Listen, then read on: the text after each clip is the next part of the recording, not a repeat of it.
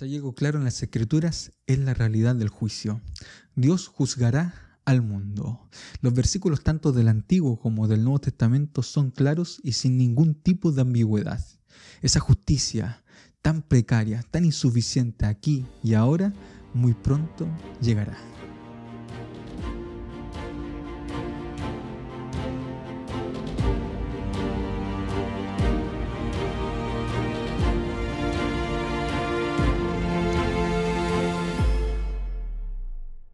Hola a todos, bienvenidos a Escuela Sabática Simple. En este lugar repasamos y estudiamos la palabra de Dios. Les habla nuevamente el pastor Esteban Díaz y estoy contento de que podemos nuevamente estudiar la palabra del Señor. Y el tema de esta semana es un tema bastante importante, bastante relevante para nuestra teología como, como adventistas. Ah, vamos a hablar acerca del el juicio de Dios. ¿Cómo se da este proceso? Vamos a ver las etapas del juicio. Y para comenzar, me gustaría que me acompañaran al versículo para memorizar que se encontraba en 2 Corintios capítulo 5, versículo 10, que dice lo siguiente, porque es necesario que todos nosotros comparezcamos ante el tribunal de Cristo, para que cada uno reciba según lo que haya hecho mientras estaba en el cuerpo, sea bueno o sea malo. Es decir, todos nosotros, todos los que estamos vivos, tanto buenos como malos, vamos a compadecer ante el tribunal de Cristo. Eh, Vamos a ver cómo se da este proceso, porque primero vienen el juicio para eh, los hijos de Dios, luego el juicio definitivo para los malvados. Entonces tenemos que ver eh, los procesos de este juicio. Pero antes de comenzar el estudio, siempre tenemos que iniciar con una oración. Así que vamos a orar juntos. Bendito Padre Celestial, te damos las gracias porque podemos nuevamente acercarnos ante tu presencia, poder abrir las escrituras para poder repasar este tema tan importante para nuestra vida.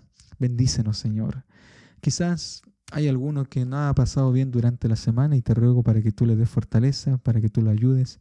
No ha recibido una muy buena noticia y, tú, Señor, eres el único, mi Dios, que puede levantarnos, que puede sostenernos y que puede ayudarnos en ese momento de dificultad. Bendice, Señor, a quien está escuchando esta oración. Te lo pido en el nombre de Jesús. Amén. Muy bien, queridos amigos, vamos a comenzar con el día domingo que habla un poco acerca del juicio final y vamos a introducirnos en esta temática.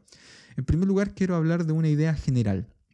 Una idea general que ve el juicio desde una perspectiva de condenación, es decir, desde un aspecto punitivo. Dios castiga ¿no? al pecador. Dios castiga a quien infringe su ley. Esa es una mentalidad, esa es una manera de ver el juicio, pero también hay una idea central de las escrituras. Y las escrituras tratan de mostrarnos el juicio como algo que vindica el carácter de Dios y a la vez también salva al ser humano. Y ahí nos vamos a dar cuenta de, de, esto que es tan importante para la teología adventista, que es vindicar el carácter de Dios, de decir, Dios realmente es bueno y no malo como acusaba Satanás. Entonces, ¿de dónde nosotros sacamos la idea de que este juicio es para ayudar y no para condenar, para salvar y no con un aspecto punitivo? Bueno, en Daniel capítulo 7, versículo 22, 22 se nos dice que el juicio se dio en favor de los santos del Altísimo. Entonces, ya en el Antiguo Testamento nosotros podemos ver eh, algunas frases, por ejemplo, de los salmistas o, el mismo libro de jueces, por ejemplo, cuando se levanta un juez es un libertador y, se usa como sinónimo libertador y juez. O sea, ya tenemos una perspectiva positiva de alguien que me va a ayudar, de alguien que me va a librar de, de aquellos que me oprimen. Y constantemente el salmista dice, júzgame, oh Jehová, conoce mis intenciones. Entonces, eh, si fuera desde un aspecto negativo, el salmista no desearía los juicios de Jehová, no desearía la ley de Jehová, porque él sabe que es pecador, pero él dice, júzgame Señor, porque el juicio siempre es desde una perspectiva positiva eh, en la parte de la Biblia, y este es el tema central. En la idea general, eh, el juicio punitivo no nos deja tranquilos. Por ejemplo, esa es la perspectiva de Lutero. Lutero pensaba y, todos sabemos que antes de que Lutero se convirtiera eh, en el gran reformador, antes de colocar allí las tesis en la puerta del castillo de Wittenberg, Lutero tenía problemas emocionales, tenía problemas personales porque veía a Dios desde una manera como un Dios tirano, como alguien que castiga y como él era pecador. Entonces cuando él leía Romanos y él veía que Dios es justicia y él aplica su justicia, él pensaba, ¿cierto?, que esa justicia de Dios eh, venía por la cual él es pecador y Dios es justo y por lo tanto lo castiga a quien es pecador. Entonces, e, él lo veía, ¿cierto?, desde esta perspectiva negativa y por lo tanto provocaba miedo, temor en Martín Lutero y no provocaba ese amor que, cualquier cristiano debiese tener por Cristo y por lo que Él hizo por nosotros, o por ese Dios paternal que envió a su Hijo. Entonces, nosotros podemos, ¿cierto?, verlo desde la perspectiva positiva o desde esta perspectiva negativa, como Martín Lutero. La idea central, la idea del juicio, ¿cierto?, es que nosotros podamos desear este, este momento para poder ser, para poder ser salvados. Perdón. Entonces, la idea negativa, esta perspectiva general punitiva, inclusive podría producir una falsa moralidad en el cristianismo. Y esto eh, es de lo que nos acusan inclusive los ateos. Eh, es la teoría del God is watching you, es decir, Dios te está mirando. Y como Dios te está mirando, como Dios te está observando de todo lo que tú haces, todo lo que tú eh, piensas, todo lo que tú dices, como Dios está allí, siempre observando, por lo tanto yo siempre me porto bien pero no porque me nace del corazón, no porque tenga un corazón eh, regenerado, sino me porto bien porque sé que Dios me está mirando y que en algún momento me puede castigar. Esa es la perspectiva negativa. Entonces, podría crear una falsa moralidad, una falsa conducta ética del cristianismo. Por eso nosotros tenemos que verlo, ¿cierto?, desde, este, desde esta perspectiva equilibrada. Es verdad que hay una parte punitiva que nosotros la vamos a ver, pero se produce al final para los pecadores, pero tenemos que verlo también desde la parte salvífica, de la cual cierto Dios salva a su pueblo. ¿Y en qué lugar de la Biblia nosotros vemos esta relación, este equilibrio entre la parte salvífica y la parte punitiva?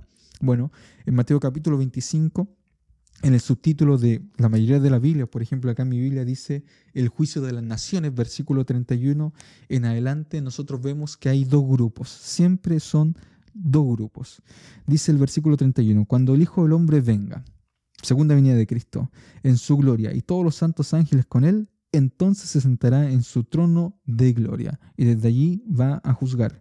Serán reunidas delante de él todas las naciones, entonces apartará a los unos de los otros como aparta el pastor de las ovejas de los cabritos y pondrá a las ovejas a su derecha y a los cabritos a su izquierda.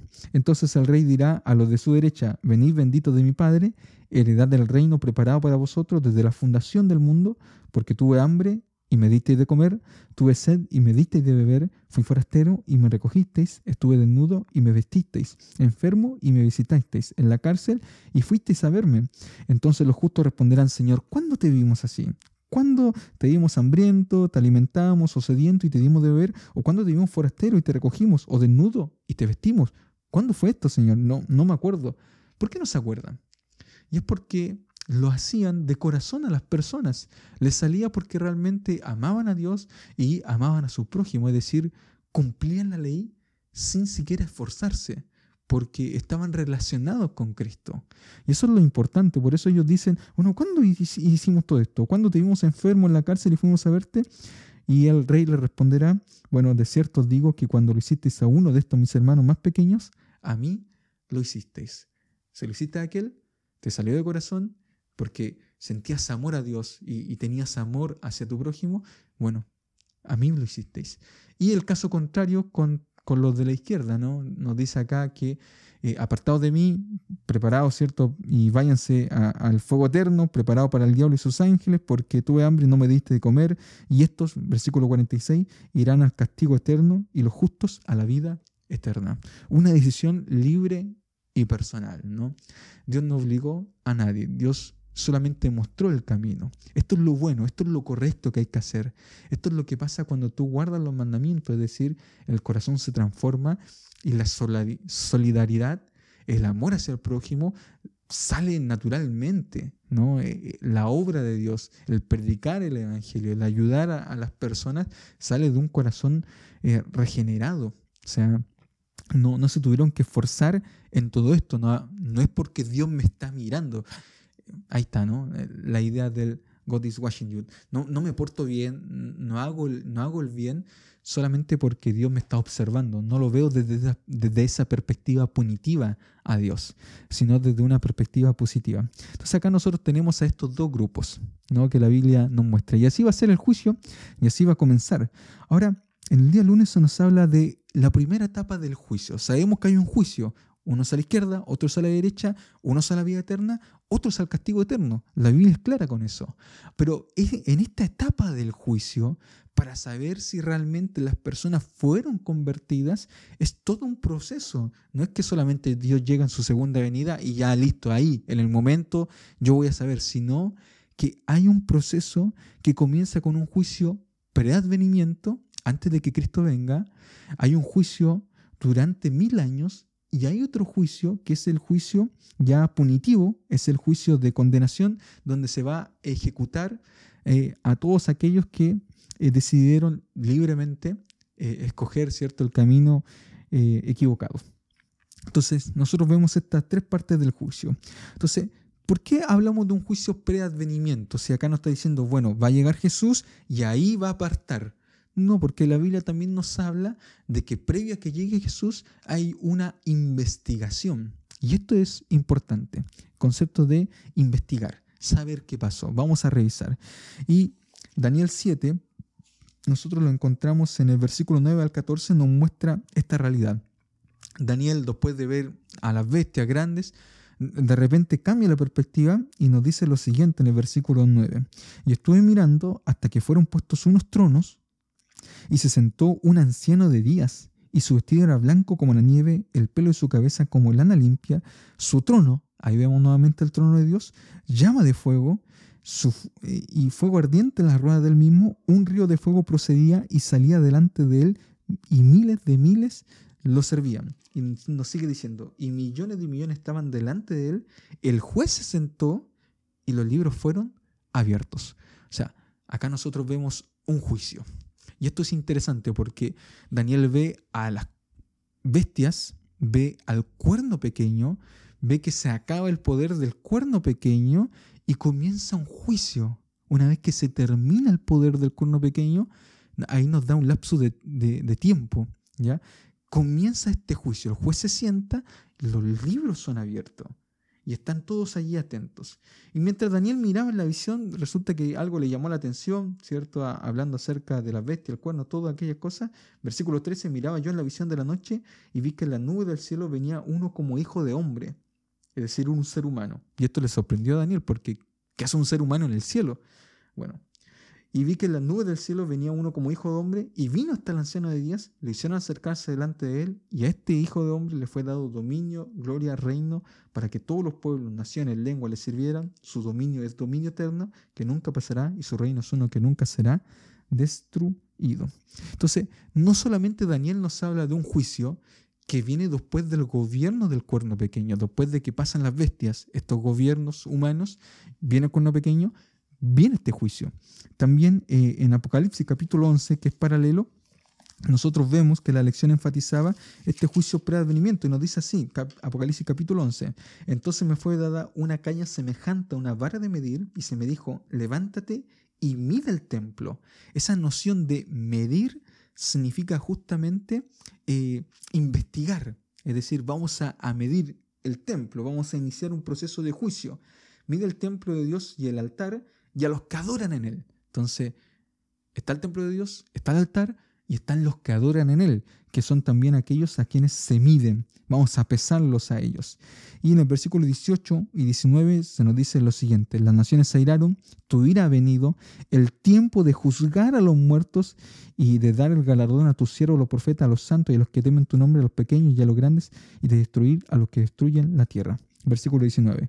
El templo de Dios fue abierto en el cielo y el arca del pacto se dejó ver en el templo y hubo relámpagos, voces, truenos, terremotos, granizo grande. Entonces, algunos comentaristas creen que, y, la lección lo mencionaba así, que esto que se está viendo de que se abre el cielo, se ve el arca de su pacto, Solamente una vez en el año se veía el arca del pacto o el sumo sacerdote entraba al lugar santísimo donde estaba el arca del pacto.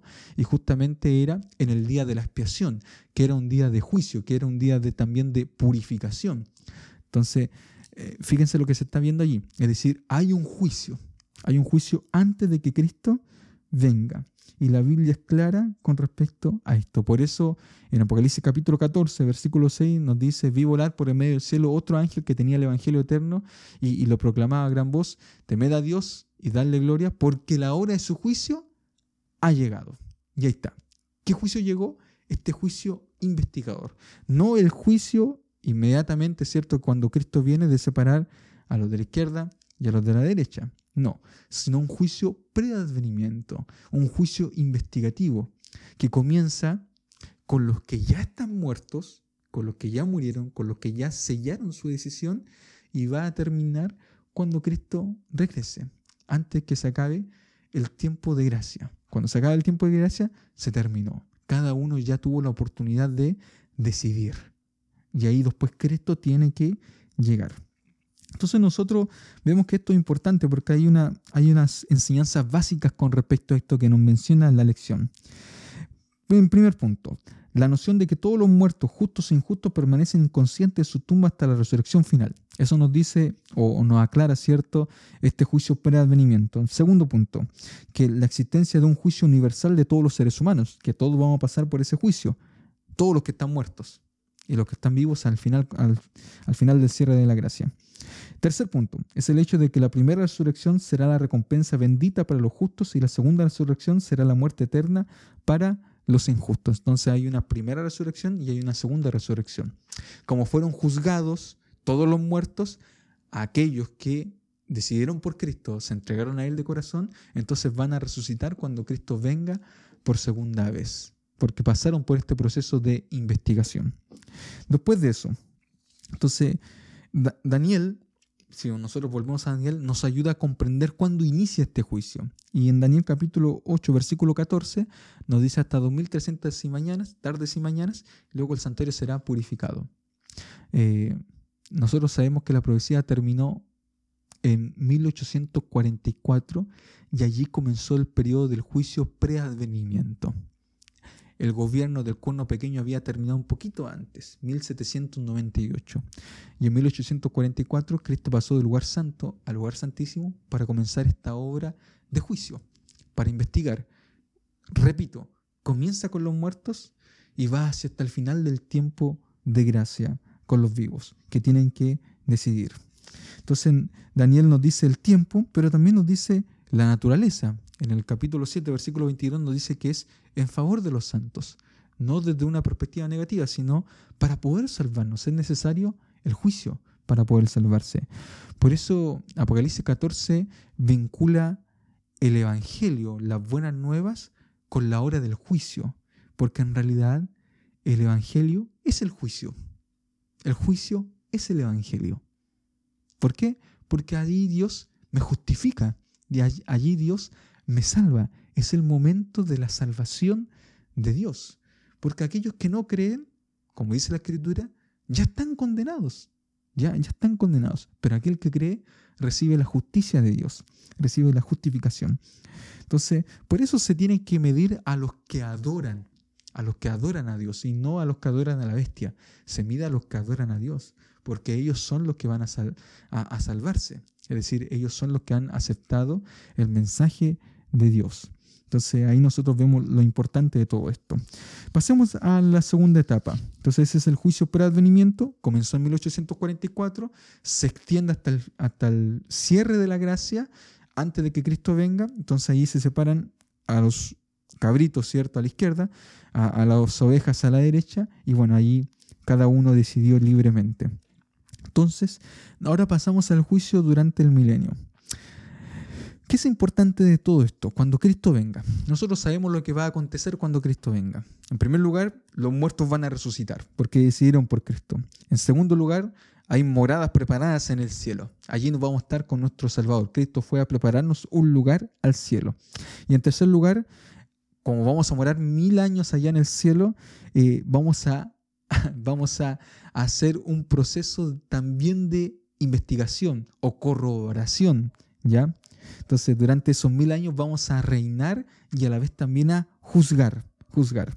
En 1 Corintios capítulo 6 se nos dice lo siguiente. Si ustedes me acompañan al capítulo 6, versículos 2 y 3. Dice así. ¿O no sabéis que los santos han de juzgar al mundo? ¿Ya? Y si el mundo ha de ser juzgado por vosotros, ¿soy indigno de juzgar asuntos tan pequeños? ¿No sabéis que hemos de juzgar a los ángeles cuanto más las cosas de esta vida? O sea, vamos a juzgar a los ángeles, vamos a juzgar al mundo. Entonces, ¿cuáles son los objetivos de todo esto? Ya esto también se dice en Apocalipsis capítulo 20, versículo 4 al 6, Apocalipsis capítulo 20, versículo 11 al 13. En el cielo vamos a estar revisando los libros, esos libros que están escritas las cosas buenas y las cosas malas. Eh, y, por qué? ¿Por qué? ¿Cuál es el objetivo de, de revisar los libros, de hacer esta corroboración, de esta investigación? Bueno, en primer lugar, vindicar el carácter de Dios contra las acusaciones de Satanás. Eso es importante, vamos a vindicar el carácter de Dios. O sea, por eso se da el juicio, para que realmente nosotros comprobemos que es justo Dios y no es injusto como acusaba Satanás. Dios es justo. Después, segundo punto, confirmar la imparcialidad de la recompensa de los justos. O sea, imparcialidad. Este que está acá, vamos a estar allá en el cielo. Este que era tan malo, ¿por qué está acá? Bueno, vamos a revisar por qué. ¿Qué hizo él en el tiempo final? ¿Aceptó a Cristo? Acá está, por eso. Por eso nos vamos a llevar sorpresas en el cielo. Tercer punto, demostrar que la justicia del castigo de los impíos. Perdón, demostrar la justicia del castigo de los impíos.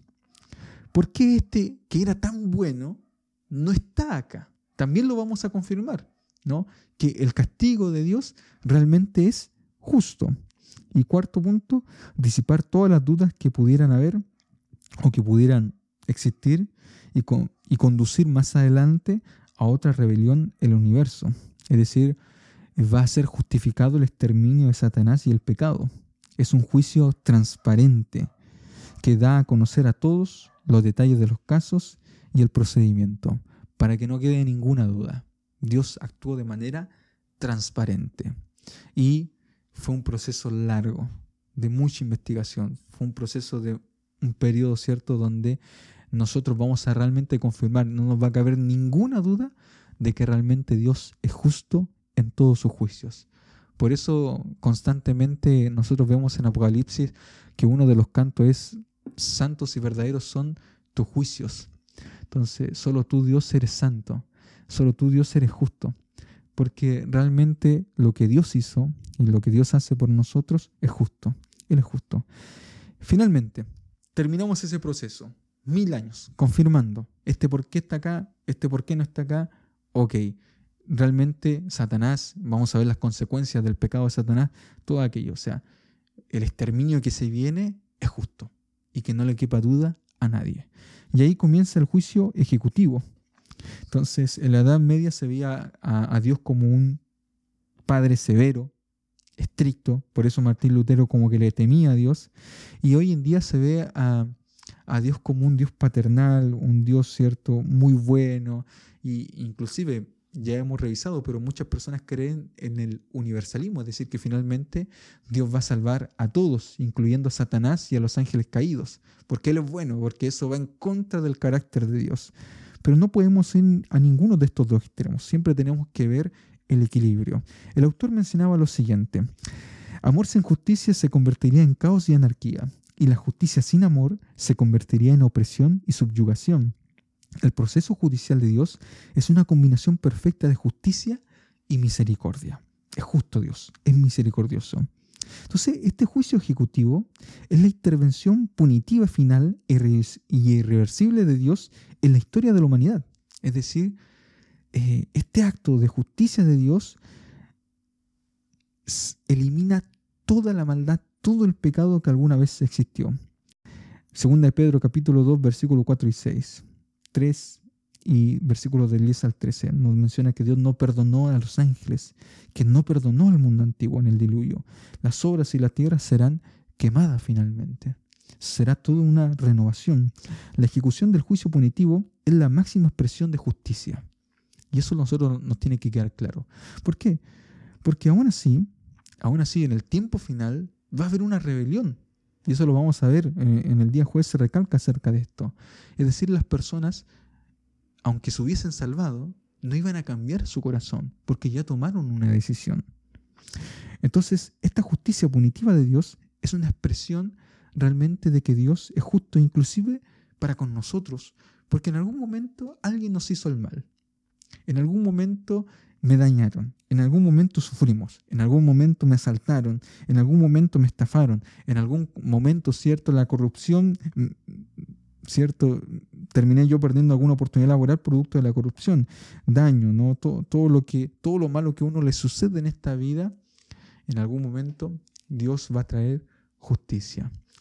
Eh, todas esas cosas injustas que a veces nosotros nos suceden, que me engañaron, que, que me traicionaron, todas esas cosas malas que, que me hizo sufrir en algún momento, Dios va a hacer justicia. Y eso nos tiene que quedar claro a cada uno de nosotros.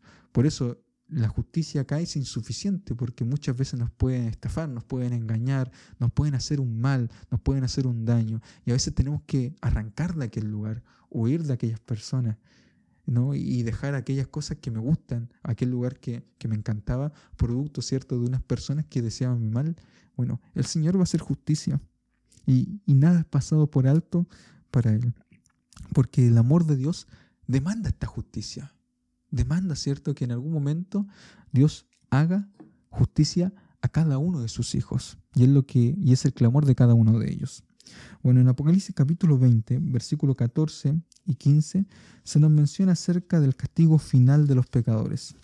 ¿Y cuál es el castigo final? Bueno, Dios los va a hacer desaparecer, el exterminio total de ellos. Obviamente ya repasamos que no se van a estar quemando por toda la eternidad porque eso iría en contra del carácter de Dios, es decir, a quién le gustaría finalmente, o sea, por mucha justicia que nosotros queramos, ver a alguien sufrir por la eternidad va en contra del carácter de Dios. Y aparte Dios dice en su palabra que no habrá más muerte, ni llanto, ni clamor, ni dolor. Entonces, si no va a haber más sufrimiento, ¿por qué estas personas van a seguir sufriendo por toda la eternidad? Si Dios va a hacer desaparecer todo aquello. Entonces no tendría sentido. Ahora, el hecho de que Dios haga desaparecer a estas personas, a estos ángeles y a Satanás mismo, producto de su pecado, también es un acto de misericordia de Dios. ¿Por qué es un acto de misericordia? Miren lo que dice acá, en el conflicto de los siglos, página 598. Estaba en la lección. Dice, los, los perdidos ansiarían huir de ese santo lugar desearían que la destrucción final los cubriese de la faz del ser que murió para redimirlos. El destino de los malos queda determinado por la propia elección de ellos. Su exclusión del cielo es un acto de su propia voluntad y es un acto de justicia y misericordia por parte de Dios. ¿Por qué? Porque estos mismos malos no pueden soportar la pureza de Dios, no pueden estar ante la presencia de este ser que es todo amor, porque ya se acostumbraron en sus pensamientos, en sus actos, en todo su ser, a hacer lo malo. Y no puede habitar en un lugar donde, donde hay codicia, donde no hay engaño, donde hay a nadie para poder hacerle el mal. No, no van a soportar un mundo donde todas las personas se respeten y se amen. Sería un infierno para estas personas. En cambio, Dios retribuye, ¿cierto?, todo en un acto de misericordia, porque se lo merecen también, mejor desaparecerlos. Y ellos mismos lo desearían. Así va a ser el proceso final del juicio. Por lo tanto, tenemos un juicio pre-advenimiento de investigación, tenemos para poder examinar por qué algunos están, por qué otros no, por qué Dios es justo, se vindica el carácter de Dios y finalmente vamos a todos decir, bueno, el castigo que recibieron es justo, porque Dios es justo. Y nosotros estamos aquí disfrutando de la presencia del Señor. Y yo espero estar allí y espero que tú también. Que Dios te bendiga durante esta semana.